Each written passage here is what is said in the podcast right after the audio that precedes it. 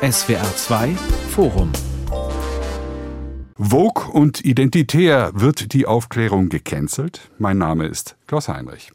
Vielleicht war die Polizeiruffolge vom vergangenen Sonntag mit dem Titel Little Boxes so etwas wie eine leicht satirische Einleitung für unser heutiges SWR 2 Forum.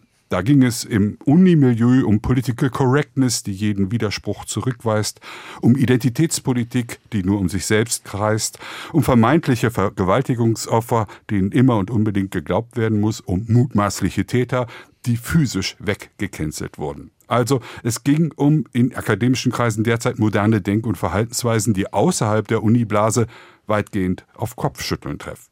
Und dies nicht nur bei konservativ eingestellten Menschen. Ich habe für dieses SWR2 Forum drei Autoren eingeladen, die sich über unterschiedliche Aspekte dieser Zeitgeistphänomene ihre kritischen Gedanken gemacht haben. Ich möchte mit Ihnen aus Ihrer jeweiligen Perspektive über die möglichen Gefahren von Wokeness, Identitätspolitik und Cancel Culture diskutieren. Ich begrüße Professor Dr. Susan Neyman. Sie ist Direktorin des Einstein Forums in Potsdam und Autorin des Buches Links ist nicht Vogue. Professor Dr. Nida Rümelin. Er ist unter anderem Gründungsrektor der Humanistischen Hochschule hier in Berlin. Er hat das Buch Cancel Culture Ende der Aufklärung geschrieben. Und Professor Dr. Bernd Stegemann. Er lehrt Dramaturgie und Kultursoziologie an der Hochschule für Schauspielkunst Ernst Busch in Berlin und ist Autor des Buchs Identitätspolitik. Ich möchte gerne zunächst die jeweiligen Perspektiven mit den Kernthesen vorstellen und diskutieren und fange mit Susan Neyman an, die mit einer sehr starken These gleich im Buchtitel Links ist nicht Vogue einsteigt, auf dem Umschlag mit einem mathematischen Ungleichheitszeichen geschrieben, also links ungleich Vogue. Frau Neyman, Sie outen sich ja gleich in der Einleitung als klassische Linke, möchte ich mal sagen. Was ärgert Sie denn so sehr an der, ich sage mal, postmodernen Linken von heute? dass sie gar nicht links sind und dabei eine Menge Verwirrung stiften. Warum der Begriff woke inkohärent ist. Sie spielt mit klassische linke Emotionen. Man möchte auf die Seite der Unterdrückten stehen. Man möchte die Leute unterstützen, die am Rande der Gesellschaft stehen. Man möchte die Verbrechen der Geschichte wieder gut machen oder wenigstens gedenken, wenn sie nicht mehr wieder zu gut machen sind. Und das sind alle Emotionen, die klassisch links sind oder linksliberal. Das sind Emotionen, die ich teile. Die werden aber unterstützt manchmal ohne Bewusstsein, von erzreaktionäre Theorien, die aus äh, Karl Schmidts Gedankengut stammen konnte. Und es ist kein Zufall, dass manche auch explizit Schmidt zitieren und benutzen. Aber erstmal ist das das Problem. Und ich kenne jede Menge Leute, die in der letzten Zeit mir gesagt haben, ich glaube, ich bin nicht mehr links. und irgendwann, ich, das Gespräch hatte ich in mehreren Ländern mit verschiedenen Freunden und irgendwann habe ich gesagt, nee, warte mal, du bist links, du warst immer links, diese nicht links.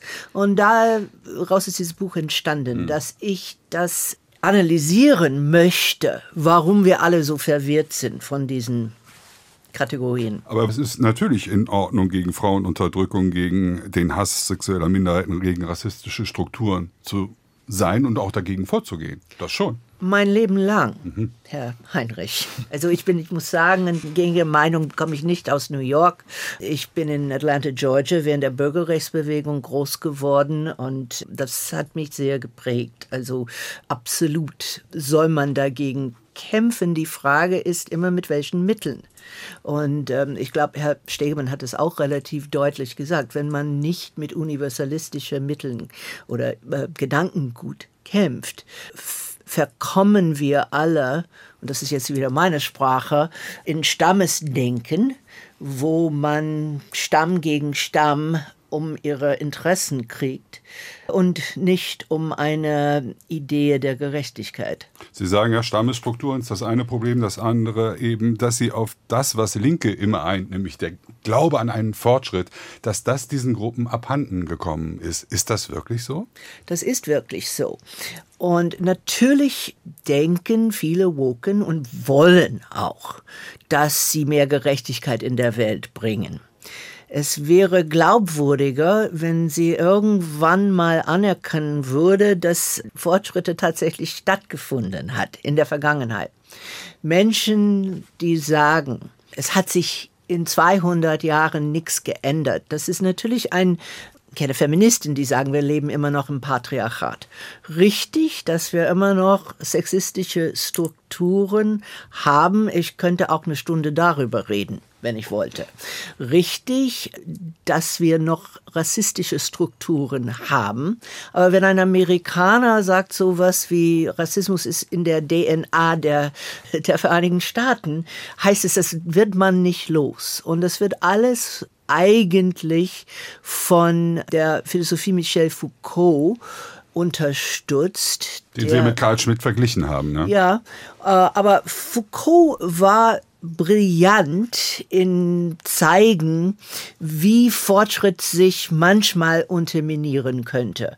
Und das kann man gut aufdecken, dass man denkt, ein vermeintlicher Fortschritt führt doch zu Probleme, die man sonst nicht gesehen hatte. Das ist kritisch, das ist völlig erlaubt. Aber wenn man den Gesamteindruck hat, jeder Schritt vorwärts führt nur zu einer subtileren Form von Herrschaft, und das ist die Lektur, die viele Menschen von äh, Foucault mitnehmen, dann ist es sehr schwer, für irgendeine Form von Fortschritt zu kämpfen. Und weil ich so kritisiert wurde für meine Haltung zu Foucault, möchte ich auch noch erwähnen, was ich nicht im Buch geschrieben hatte, weil ich wusste das nicht, als ich das Buch schrieb.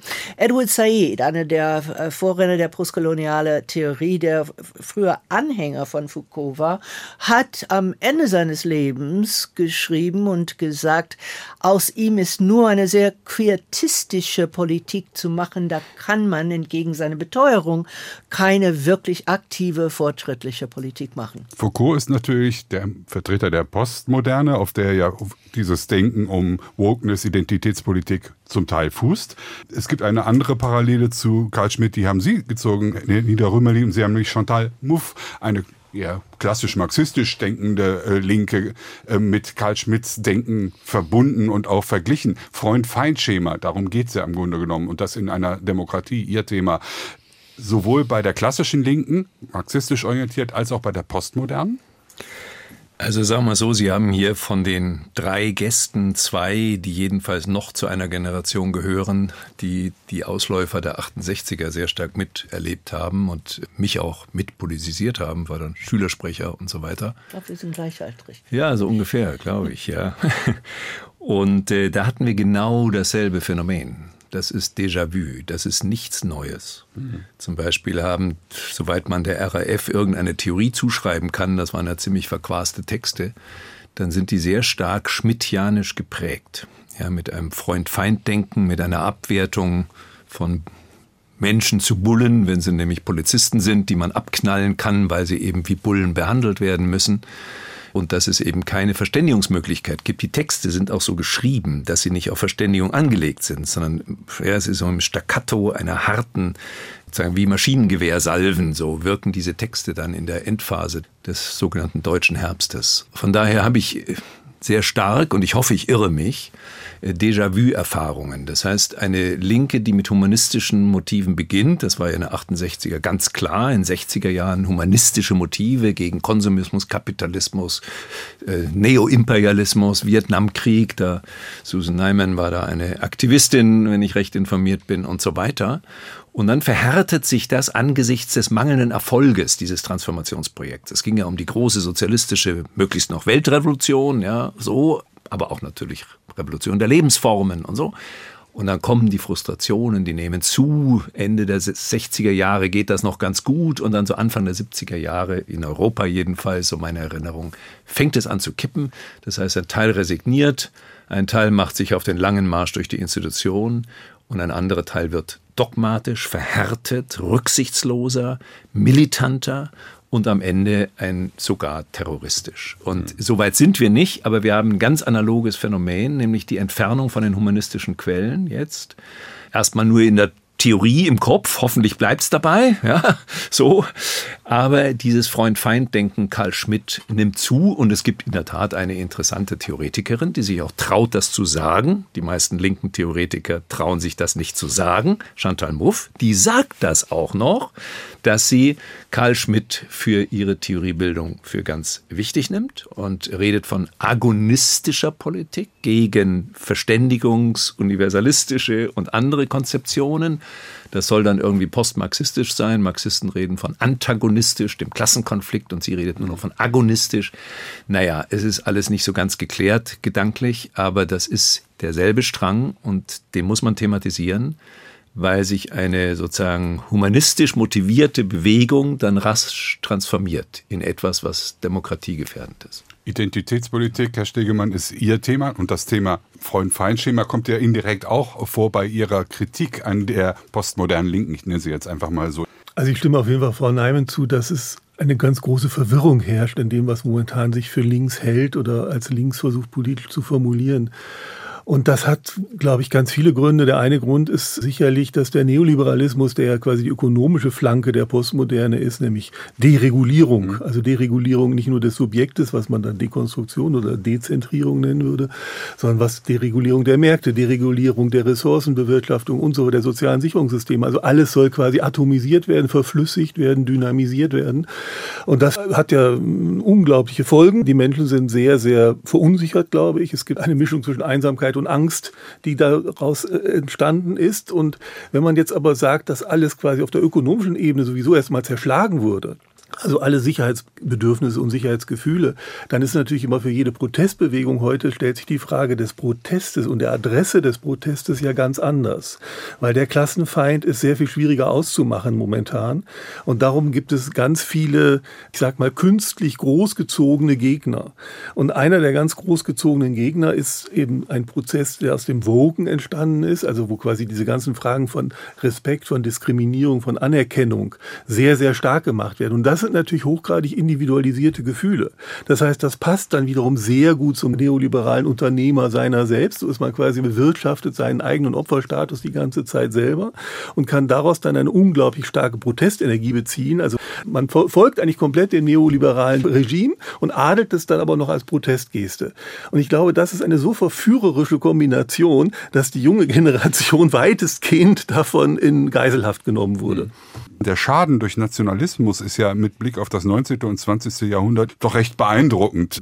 Kann man wirklich, sagen wir mal, Diskussionen über Genderspreche oder das gelegentliche Beschimpfen von weißen alten Männern damit ernsthaft vergleichen? Ist diese äh, linke Form der Identitätspolitik nicht viel harmloser als die klassisch rechts naja, sie hat, sie hat andere Inhalte, aber sie hat dieselbe Methode. Ja. Und das macht es verwirrend. Also ich sage immer, die Identitätspolitik ist ja im Prinzip die älteste, archaischste Form von politischem Handeln überhaupt. Man schweißt sich als irgendeine Wir-Gruppe zusammen und dann steigert man das, indem man sagt, wir sind ganz besonders und alle anderen, die nicht wir sind, sind besonders nicht so schön, nicht so toll, nicht so gut. Und daraus hat man unglaubliche Kraft und Energie bezieht man daraus. Nationalismus hat es dann in die, in die Spitze getrieben. Und da haben wir Deutschland ja nun wirklich genügend Erfahrungen schlimmster Natur mitgemacht dieses, diese Renaissance jetzt in einen postmodernen Gewand macht die Sache sehr verwirrend, weil Identitätspolitik ist dem Namen nach, ist Politik aus der Identitätskonstruktion heraus und da kommt nun die erste Verwirrung ins Spiel.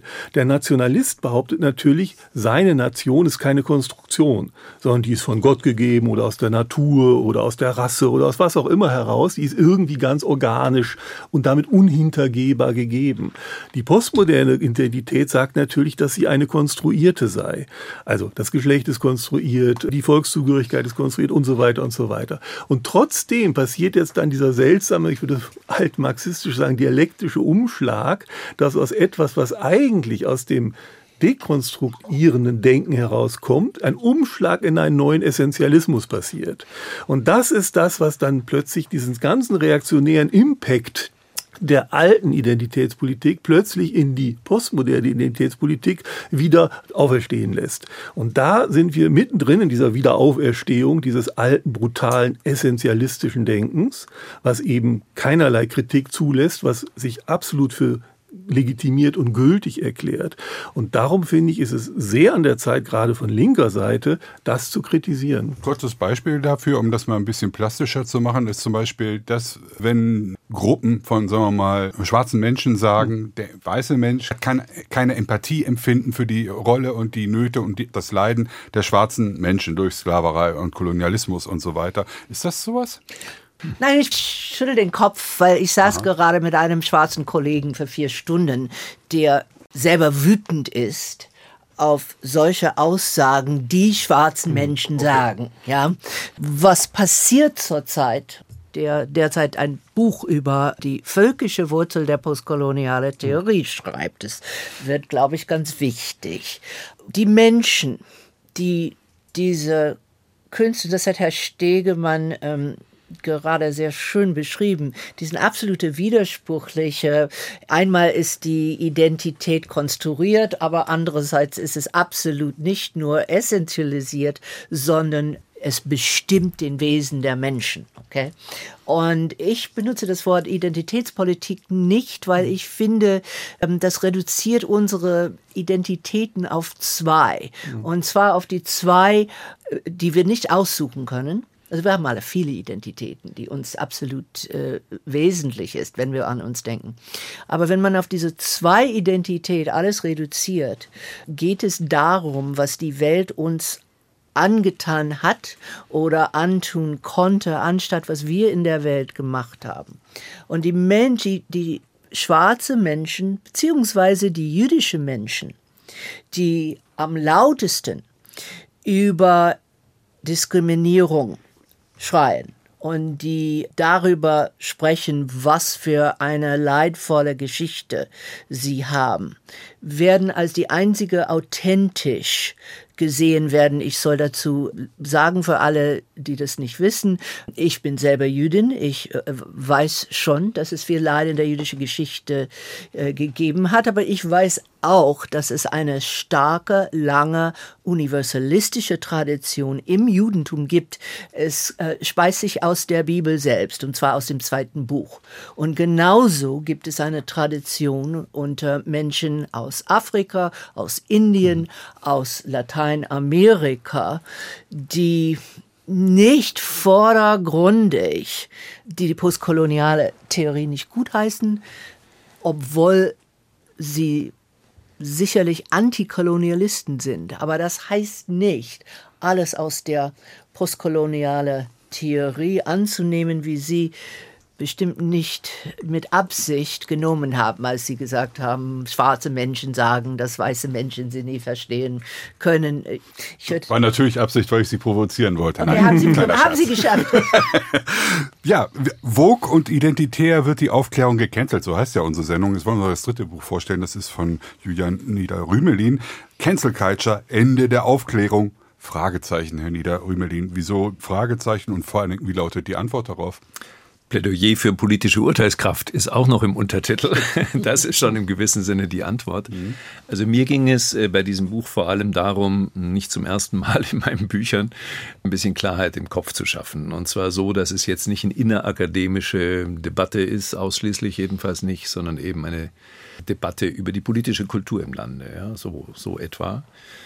Und eine Zielsetzung war klarzumachen, also Cancel Culture muss aus diesen, sagen wir mal, äh, ideologischen Grabenkämpfen erstmal rausgeholt werden. Es muss deutlich werden, es ist nicht so, ein paar von linken Gruppen oder Aktivistinnen praktizieren Cancel Culture und die Konservativen und Liberalen kritisieren das, sondern es ist so, das Unterdrücken von Meinungen, die mir nicht passen, mit den Methoden, die mir zur Verfügung stehen. Auch da Reminiszenz aus langjährigem politischen Engagement. Ich habe das immer Freundschaftspolitik genannt. Ja? Dass man sagt, ja, der, der oder die vertritt hier eine Position, die mir nicht passt, also ist die nicht mehr in meinem Freundeskreis. Ja, das kann sehr wirksam. Wenn die Leute nur noch in der Politik, politischem Engagement leben, dann ist sowas existenziell. Ja. Das ist auch eine Form von Canceln im gewissen Sinne. Es ist natürlich völlig legitim zu sagen, ich will den nicht mehr in meinem Freundeskreis haben, aber ja, das kann ganz gezielt strategisch eingesetzt werden. Ja. Und Cancel Culture beginnt also bei so relativ harmlosen Phänomenen. Wie sorge ich dafür, dass bestimmte Meinungen nicht gesagt werden? oder jedenfalls nicht in meinem Umfeld gesagt werden, bis hin zu ganz systematischen Strategien, zum Beispiel Personen zu diffamieren, auch ja, meinetwegen Corona-Debatte, ihre wissenschaftliche Qualifikation in Frage zu stellen, bloß deswegen, weil nicht genau die Auffassung vertreten wird, wie vielleicht die vom RKI, ja, so. Und das führt dann dazu, dass äh, Menschen sanktioniert werden, ja, die sagen sich dann, soll ich das noch äußern? Tue ich mir das an? Und ich unterscheide da so drei Stufen, um das einfach mal so klar zu bekommen. Das eine ist, man unterdrückt Meinungen, also bestimmte Meinungen dürfen nicht geäußert werden, ohne großes Bohai, ohne Sanktionen, ohne Diffamierung und so. Personen werden aus Diskursen ausgeschlossen. Das heißt, eine Person, die diese Meinung vertritt, hat keine Chance mehr. Bei den Social Media gibt es alle möglichen Strategien, das auch hinzubekommen, leichter als sozusagen bei Face-to-Face-Kommunikation. Aber da kann man auch Leute niederschreien, zum Beispiel, geschieht ja auch regelmäßiges Niederschreien. Dann werden Personen aus dem Diskurs ausgegrenzt. Und die dritte Eskalationsstufe ist dann die soziale ja, der soziale Tod, kann man sagen. Manchmal ja, auch der physische. Haben, ja, und im Extremfall der physische. Das kommt in Demokratien normalerweise nicht vor. Ja. Aber das ist natürlich eine allgemeine Praxis. Und dann habe ich irritierenderweise gesagt, Cancel Culture gehört, soweit wir zurückblicken können, zur Praxis in jedenfalls vielen Kulturen, soweit man es zurückverfolgen kann. Gibt es auch schöne Analysen von Historikern für das römische Imperium, wie da Cancel Culture funktioniert hat und so. Oder was die Kirche dann, die Christi nach der Christianisierung angestellt hat, mit abweichenden Meinungen. Sie haben das ja ausführlich im Anhang ja auch genau. gezeigt. Genau. Ja. Vielleicht sind 99 Prozent der antiken Literatur, der nichtchristlichen Literatur auf diese Weise vernichtet worden. Das ist jetzt eine seriöse Schätzung von Historikern, ich bin das nicht. Das ist natürlich massive Cancel Culture. Und Jetzt kommt aber der entscheidende Punkt. Als ich das mal gesagt habe, hieß es dann in der Berichterstattung, ja, der Niederrümelin, der sagt ja uns, das ist sowieso normal, dann ist es ja auch nicht schlimm. Das ist eine Art Bagatellisierung. Ja, nein. Das, die entscheidende These ist, die Demokratie ist nicht der Normalfall in der Menschheitsgeschichte. Die hat starke Voraussetzungen. Und zu den Voraussetzungen gehört, dass wir Meinungsverschiedenheiten aushalten, dass wir uns auseinandersetzen, dass wir eher versuchen herauszubekommen, was spricht denn dafür, ja, verstehen, was die andere Person sagt, die, den öffentlichen Diskurs inklusiv zu halten. Aber ich gebe zu, es gibt Grenzen. Ja, und diese Grenzen werden dann auch diskutiert in Gestalt des Machen wir auch gleich noch, ja. Konstitutionale. Ja. Ja, Sie sagen, Cancel Culture hat in Demokratie keinen legitimen Ort und sie sei ein politisch-moralischer Skandal. Warum eigentlich? Ja, ich meine, das ist eben dies, was auch äh, für Susan Heimann so wichtig ist. Äh, diese Herabsetzung der Werte von Aufklärung spielt da eine wichtige Rolle. Ich meine, es ist ja erstmal eine Zumutung. Man sagt, schau mal her, wir sind in einem politischen Meinungskampf. Warum soll ich nicht alle Mittel einsetzen, um da zu obsiegen? Ja, also werde ich, wenn ich kann, Meinungen unterdrücken ja, und so weiter. Ähm, oder Institutionen nutzen. Ich würde mal sagen, wir sollten erstmal bei der Terminologie bleiben. Culture, Culture ist erstmal Kultur und nicht Zensur, ja, aber das kann leicht umschlagen. Ja, wenn also bestimmte, ich erwähne auch den Nationalsozialistischen Deutschen Studentenbund, ich glaube 1923 gegründet, der äh, Professoren, die nicht hinreichend national gesinnt war, permanent gestört hat in den Vorlesungen mhm. und sie auch persönlich bedroht hat und so weiter. Äh, damit verschiebt sich kulturell etwas. 23, 33, ist zehn Jahre vor der Machtergreifung. Ja, Haben wir hier eine Parallele jetzt an den Universitäten? Ja, das ist natürlich so. die naheliegende Frage. Wir sind nicht so weit, aber ich will es nur nicht so bagatellisieren. Ja. Die NS-Bewegung hat als Jugendbewegung begonnen. Als Jugendbewegung, das macht man sich nicht klar. Sie war zunächst einmal stark als Jugendbewegung in Deutschland. Ich will nicht sagen, das ist, das ist dasselbe Phänomen. Da ist vieles extrem unterschiedlich. Die Bedingungen sind ganz unterschiedlich. Ich glaube nicht, dass wir in eine neue also Demokratiekrise dieses Ausmaßes hineinkommen, wobei einige westliche Demokratien in einer Krise sind. Die deutsche ist da noch vergleichsweise ganz gut aufgestellt. Aber man muss sehen, dass wir kulturelle Voraussetzungen haben für eine vitale Demokratie und dass wir alles tun müssen, dieses Erbe der Aufklärung zu bewahren. Wobei ich immer dazu füge, das ist nicht nur Erbe der Aufklärung, sondern auch Erbe des Humanismus. Humanismus und Aufklärung ist nicht dasselbe. Ja? Aufklärung ist eine spezielle Hoffnung, auch Optimismus auf die Rolle von Wissen und Wissenschaft und Erkenntnis und Fortschrittsorientierung. Der Humanismus, dem geht es erstmal darum, um die gleiche Würde, Autorschaft, Autorin oder Autor des eigenen Lebens zu sein, Entfaltung menschlicher Fähigkeiten. Die ist nicht, der Humanismus ist in seinem Kern nicht so fortschrittsoptimistisch, nicht so wissenschaftsorientiert, wie das dann die Aufklärung ist. Frau Neumann. Ich höre relativ oft, dass dies, wir, äh, es geht um einen Generationskampf. Das ist es überhaupt nicht. Das kann und hat im Grunde genommen an amerikanische Universitäten angefangen. Auch durch postkolonialistische Theoretikern, die an amerikanische Universitäten lehren. Also haben da auch eine große Rolle gespielt. Aber es ist inzwischen ein Problem für den ganzen Kulturbetrieb und das weltweit. Wenn man mit irgendeinem Verleger redet derzeit oder ein literarischer Agent und hört, wie viel Ängste da vorhanden sind. Was wird veröffentlicht? Wie wird es präsentiert. Zwei Geschichten habe ich gehört in, den, in der letzten Woche von zwei verschiedenen Verleger, deutsche Verlegerinnen. Einmal ging es um ein Buch, was beworben wurde mit dem Spruch, dieses Buch wird Ihnen die Augen offen. Und da kam ein riesiger Anspruch, dass das irgendwie blinden Menschen beleidigen wurden und das durfte man nicht benutzen. Was einfach, also das, das ist eine Verflachung der ganzen Sprache, dass man nicht Metaphoren benutzen kann. Und in dem anderen Fall ging es um ein Buch von einer schwarzen Autorin, da war ein schönes Werberfoto, also Autorenporträt, wo ein Licht auf sie fiel. Und da kam der Vorwurf, man will nur schwarzen Menschen porträtieren, wenn sie nicht zu schwarz sind, wenn sie irgendwie, also das, das sind Geschichten, die ich in der letzten Woche gehört habe. Es ist längst im ganzen Kulturbetrieb vorhanden und man kann das nicht nur bagatellisieren als ein Studentenproblem, das irgendwann mal verschwindet. Äh, meine Kritik geht eigentlich gar nicht so sehr gegen den Aktivismus, weil der tut ja das, was er tut. Der hat ein Interesse, der hat eine Weltanschauung und der sagt, äh, bestimmte Dinge passen uns nicht und darum tröten wir jetzt auf die ganz große Alarmglocke und die ganz große Empörungswelle wollen wir hier entfachen, weil wir etwas verändern wollen in der Welt. Das ist das Recht eines jeden, der was verändern will. Meine Kritik geht gegen die Institutionen die Verlage, die Sendeanstalten, die Hochschulleitungen, dass sie in so einer ähm, seltsamen Schreckstarre davor, äh, fast im vorauseilenden Gehorsam, jetzt immer schon mitbedenken, was für eine Art von Widerstand, was für eine Art von Empörung könnte irgendetwas, was sie tun, schon wieder entfachen.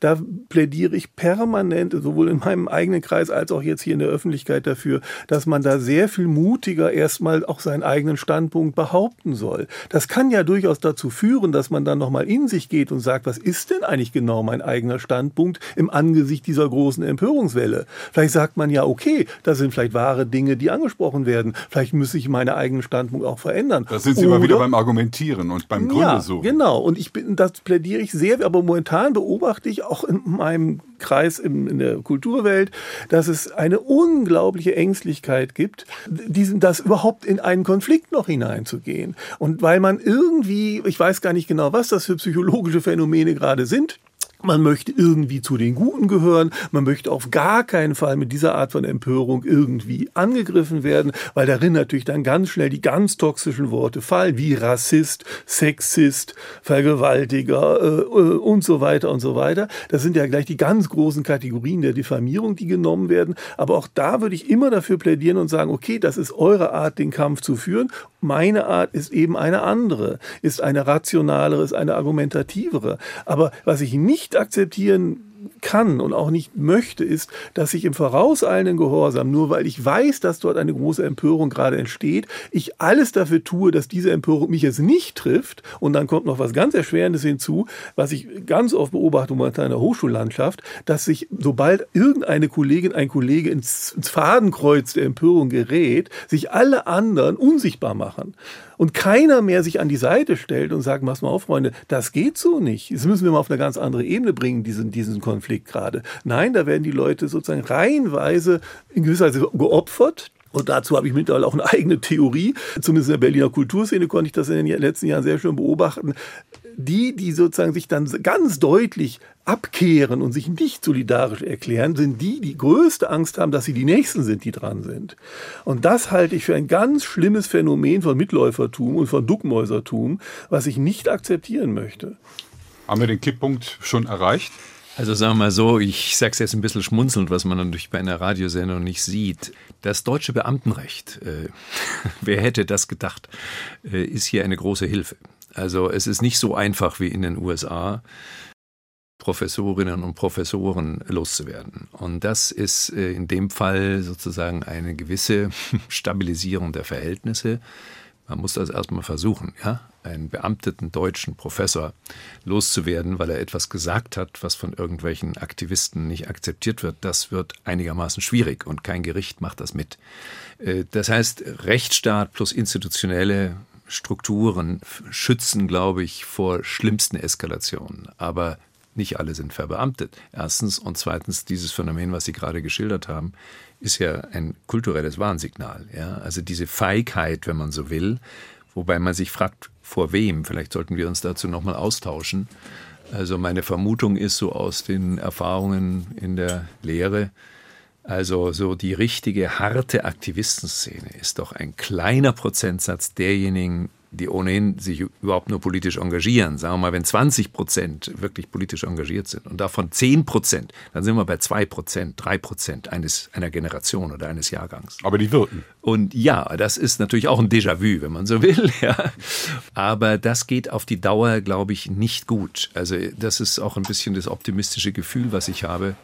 Und was nur wirklich einen besorgt machen muss, da bin ich ganz Ihrer Meinung, Herr Stegemann, ist, dass diejenigen, die überhaupt keine Angst haben müssen, Hochschulleitungen, Redaktionen, Verlage, dass die im vorauseilenden Gehorsam oft schon Veranstaltungen absagen, weil das könnte unter Umständen irgendwas. Das ist mir völlig unerklärlich, wie es zu dieser Entwicklung gekommen ist. Und da muss man gegenhalten äh, äh rechtzeitig. Das mhm. sehe ich ganz so. Naja, also Beamter, ja, stimme ich Ihnen zu, aber in der Theaterwelt, in der ich ja nun in meinem ja. zweiten Leben zu Hause bin, gibt es das ja nicht. Und da haben wir in Berlin nun gerade zwei Fälle gehabt, wo zwei Intendanten auf, über Nacht jeweils ihren Posten verloren haben, ihren Intendantenposten verloren haben, aufgrund von Vorwürfen, die in anschließenden arbeitsrechtlichen Prozessen dazu geführt haben, dass die Richter des Arbeitsgerichts gesagt haben, diese Vorwürfe sind nicht, die kann man nicht mal vor Gericht bringen. Die sind so banal, diese Vorwürfe. Und die sind vor allen Dingen auch dann teilweise noch anonym erhoben worden, dass die Richter Richter sich geweigert haben, darüber überhaupt irgendein Urteil zu sprechen, weil sie gesagt haben, das, ist gar, das kann gar nicht Gegenstand eines Verfahrens werden. Trotzdem sind diese beiden Menschen über Nacht ihres Postens jeweils enthoben worden. Und auf den etwas niedrigeren Ebenen, sage ich mal, passiert es permanent, dass Leute dann geächtet werden mhm. und plötzlich heißt es, nein, den können wir nicht mehr engagieren, äh, Schauspieler, Regisseur, Dramaturgin, was auch immer, weil der ist irgendwie umstritten. Und wenn wir den engagieren, dann haben wir einen riesen Shitstorm selbst in den USA, ohne das Beamtenrecht, äh, ist es sehr schwer, Tenured Professors loszuwerden. Das, also es ist kaum passiert eigentlich. Es bin, gibt ein paar Leute, die herausgeeckelt worden sind, aber Soweit ich weiß, ist kein Tenured Professor, hat tatsächlich ihre Stelle verloren. Ähm, was aber passiert mit diesem Angst natürlich? Also ist, dass jüngere Leute zu einer vorauseilenden Gehorsam gezwungen werden und die ist echt. Es wundert mich auch mehr, wenn ältere Leute, die in sichere Verhältnisse stehen, wirklich diese Angst haben. Als ich das Buch in den USA im Frühjahr vorgestellt habe, fing ich an mit so einem Satz, ja, dieses Buch ist entstanden wegen Gespräche, die sie sicherlich hinter geschlossene Türen geführt haben und alle haben gelacht mhm. und genickt, ja.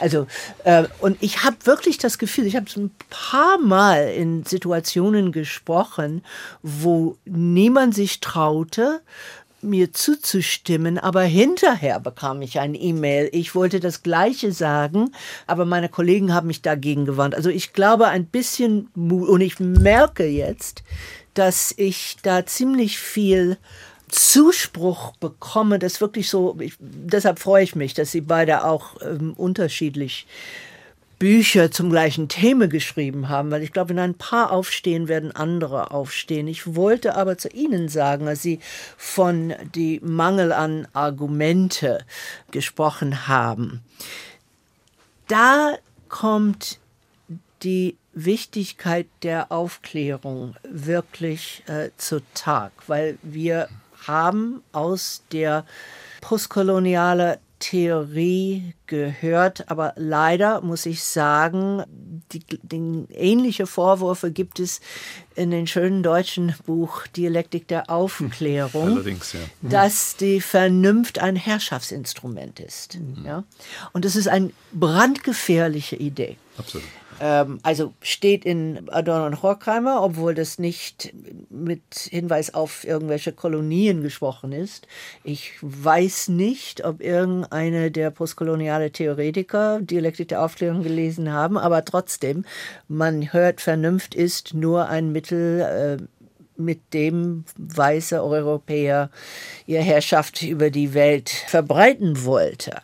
Deshalb, wenn wenn die Vernunft ein Herrschaftsinstrument ist, dann gibt es wirklich nur die Subjektivität, die mhm. Positionalität, ja. Und dann ist das Gesagte nicht mehr wichtig, sondern nur die Sprecherposition. Wer hat's gesagt? Das ist das Entscheidende. Vielleicht brauchen wir eine Dialektik der Postmoderne. Vielleicht muss das noch geschrieben werden. Wir haben jetzt über den Bereich der Universitäten gesprochen. Wir haben gesprochen über den Bereich der Theater. Ich würde ganz gerne den Bereich der Politik schauen, was denn die ganze Wokeness-Bewegung dort angerichtet haben. Wenn wir es auf deutsche Parteienspektrum gucken, haben wir ja bei den Grünen, da scheint das ja zu eins zu eins äh, identisch zu sein mit diesen Woken-Positionen, die Politik, die sie vertritt, in wesentlichen Teilen. Bei der SPD ist es vielleicht nicht, gibt es das auch so einen kleinen Flügel, scheint mir aber nicht ganz so stark zu sein. Aber Herr Stegemann, wenn Sie schon da sind, bei der Linkspartei gibt es ja äh, doch die Bewegung, da auszuscheren. Sarah Wagenknecht möchte eine eigene Partei gründen, um sozusagen gegen die Lifestyle-Linken, so nennt sie ja die Postmodernen in ihrer eigenen Partei, etwas entgegenzusetzen und dann wieder zu einer truly left Party zu werden. Hat das eine Chance? Macht das überhaupt Sinn oder ist das nicht sogar gefährlich mit Blick auf die AfD? Naja, ich hatte lange Sympathien für die Position von Sarah Wagenknecht. Diese Sympathien, das muss ich hier leider sagen, sind sehr erkaltet durch ihre meiner Meinung nach nicht nachvollziehbare Haltung zum Ukraine-Krieg. Ja. Das entzaubert für mich dann auch vieles, was sie in anderen Positionen gerade versucht zu formulieren. Ich finde diesen Ursprungsimpuls eigentlich richtig von ihr zu sagen, das Linke soll sich nicht nur auf diese identitätspolitischen, also sprich die anerkennungspolitischen Fragestellungen, symbolpolitischen Fragestellungen konzentrieren, sondern vielmehr wieder auf die materiellen Fragestellungen. Butterthemen. Also äh, lieber Gewerkschaften als mhm. sozusagen Antidiskriminierungsworkshops, um es sehr simpel zu sagen. Da würde ich immer mitgehen. Nur äh, mittlerweile hat sie sich so eigentümlich von allem irgendwie abgelöst und sucht so eine, so eine Gegenposition zu allem Möglichen gegenüber, dass ich äh, das sehr schwierig finde, darauf eine Partei zu gründen, weil man kann sowieso, finde ich, auf einen Menschen keine Partei gründen. Das ist sowieso erstmal irgendwie Quatsch. Also wird das deutsche Parteiensystem auch so gar nicht hergeben. Es ist anders als in Frankreich oder in Holland, wo es ja eine Partei gibt, nur ein Mitglied, äh, Gerd Wilders, ist eine Ein-Personen-Partei. Das geht in Deutschland so ja Gott sei Dank gar nicht. Also insofern sehe ich die Sache mit sehr, sehr gemischten Gefühlen und es tut mir leid, dass dieser wie ich finde, richtige Ursprungsimpuls von ihr jetzt doch, finde ich, in sehr schwieriges Gewässer mittlerweile gekommen ist. Und Punkt zwei, ich glaube nicht daran, dass man eine Partei auf einen Menschen gründen kann. Und Punkt drei, glaube ich, wird sie als Projektionsfläche für alle verwirrten AfDler und sonstigen rechtsverwirrten Menschen in Deutschland äh, überrannt werden davon. Und dann ist die Frage, was überhaupt von diesem Projekt übrig bleibt, wenn es dann diese, diese Menge an Wahnsinnigen irgendwie versuchen muss, in eine Partei zu integrieren. Ich sehe es ein bisschen anders als Herr Stegemann. Erstmal sehe ich Frau Wagenknecht positiver, aber mag auch sein, weil ich mit ihr gelegentlich äh, spreche. Aber vor allem, es gibt ein uraltes Problem der politischen Linken. Ja, sie hat auf der einen Seite ein Klientel aus also einfachen Arbeitnehmermilieus, also Mieter, Arbeiterbewegung ursprünglich, dann auch Kleinbürgertum. Und auf der anderen Seite meistens eine intellektuelle Fundierung. Diese Verbindung hat die ja auch interessant gemacht, die Arbeiterbewegung. Ja, waren auch manche Adlige darunter, in Deutschland zum Beispiel, ja, Waldemar von Knöringen äh, und so weiter. Äh, oder auch dieser Lassalle, eine faszinierende Figur, ja, intellektueller, Kantianer übrigens, kein Marxist, sondern Kantianer. Ähm, und das führt zu einem, einem Spannungsverhältnis, nämlich äh, sozusagen die intellektuelle, so wichtige Substanz, die diese Bewegungen von links haben, geraten kulturell in Konflikt mit ihrer angestammten Wählerschaft, die kulturell konservativ ist. Fast immer konservativ. Partito Democratico, Sozialdemokratische Partei Italiens, hat umso bessere Wahlergebnisse, umso höher das Durchschnittseinkommen in den Vierteln ist. Soweit ist das unterdessen. Das heißt, eine sozialdemokratische Partei hat ihre angestammte Wählerschaft verloren, de facto in Italien weitgehend verloren. Hier doch auch, oder? Und das bei uns noch nicht ganz so extrem, ja, wenn man genau hinschaut, aber eine solche Entwicklung in Frankreich ganz extrem. Ja. PS ist praktisch verschwunden ja. aufgrund dieses Prozesses. Und da kann man nun in unterschiedlicher Weise reingehen. Also die pragmatischen Sozialdemokraten, sage ich mal, sagen jetzt gut, alles recht, aber das Wichtige ist Brot- und Butterthemen, Pragmatismus und so. Da, da fangen die das zum Teil ab. Sarah Wagenknecht verbindet kulturkonservative Positionen mit sozialpolitisch linken Positionen. Lassen wir mal Ukraine mal außen vor. Und das ist in der Tat äh, ein Spektrum, was sich nicht hinreichend repräsentiert fühlt. Ja? Also viele fühlen sich von Grünen und Sozialdemokraten aus kulturellen Gründen nicht mehr vertreten. Und deswegen könnte ich mir vorstellen, dass dieses Parteiprojekt doch ein Erfolg ist. Und wenn es dazu führt, dass die AfD ein, so sieht es ja auch, nach jetzigen Analysen, sieht so aus, als ob das der Hauptanteil wäre, Teil der SPD-Wähler, Teil der Linkswähler und ein großer Teil der AfD-Wählerschaft könnte sich die eben nicht rechtsradikal, sondern aus Frust gegenüber der Politik wählen. Und dann könnte das sogar auch vorteilhaft sein. Mein Problem, was ich mit dieser Bewege oder mit dieser Idee der Parteigründung durch Wagenknecht habe, ist, mit wem will sie denn um Himmels Willen koalieren? Frau Neyman, sind Sie optimistisch, dass das, was Sie bedrängt mit der Wokeness, irgendwann sich ja entweder überwunden wird oder wieder normalisiert, weniger ideologisch verhärtet sein wird? Ich unterscheide zwischen Optimismus und Hoffnung. Optimismus ist eine Aussage über Tatsachen oder wie Tatsachen sein werden. Hoffnung nach Kant äh, ist eine moralische Pflicht, weil wenn wir nicht hoffen, sind wir nicht in der Lage, die Tatsachen zu ändern. Also ich bin hoffnungsvoll angesichts einer äh, unglaublich schwierige Lage. Aber ich wollte erstmal daran erinnern, Herr Niederrumlin hat das schon angesprochen, Woke ist kein deutsches Problem und nicht mal ein amerikanisches Problem. Es ist extrem international zurzeit. Mhm. Es hat sich rapide um die Welt verbreitet. In Chile zum Beispiel war das der Grund, warum diese Grundgesetzreform nicht zustande kam, weil es mit ziemlich woke Politik beladen wurde. Lassen wir das erstmal aus internationaler Perspektive sehen und auch bekämpfen. Und dabei aber wollte ich Herr Stegemann eine Frage stellen, weil ähm, ich fand das, eins, was ich an Ihr Buch sehr schön fand, war die Behauptung, es gehört zu, Sie nennen es Identitätspolitik, ich sehe das ein bisschen breiter, also es gehört zum Woke, sagen wir, dass man die Existenz abspricht. Und das war das kurioseste Kritik, die ich bekommen habe, mein Buch, das ist Schattenboxen, es gibt kein Woke. Und dass Sie dann gesagt haben, das gehört genau zu dem Tricks. Da würde ich gerne ein paar Sätze von Ihnen hören, wenn ich darf. Sie, Sie haben es ja schon schön gesagt, es ist ein Trick.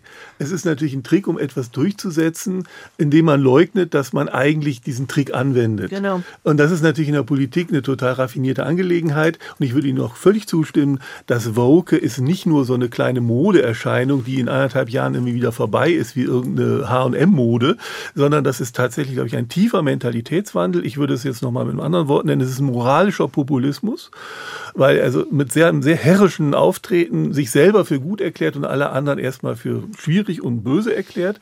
Und das ist meiner Meinung nach eine Stressreaktion auf sehr schwierige politische, soziale und auch klimatische Veränderungen, in denen alle Gesellschaften gerade stehen.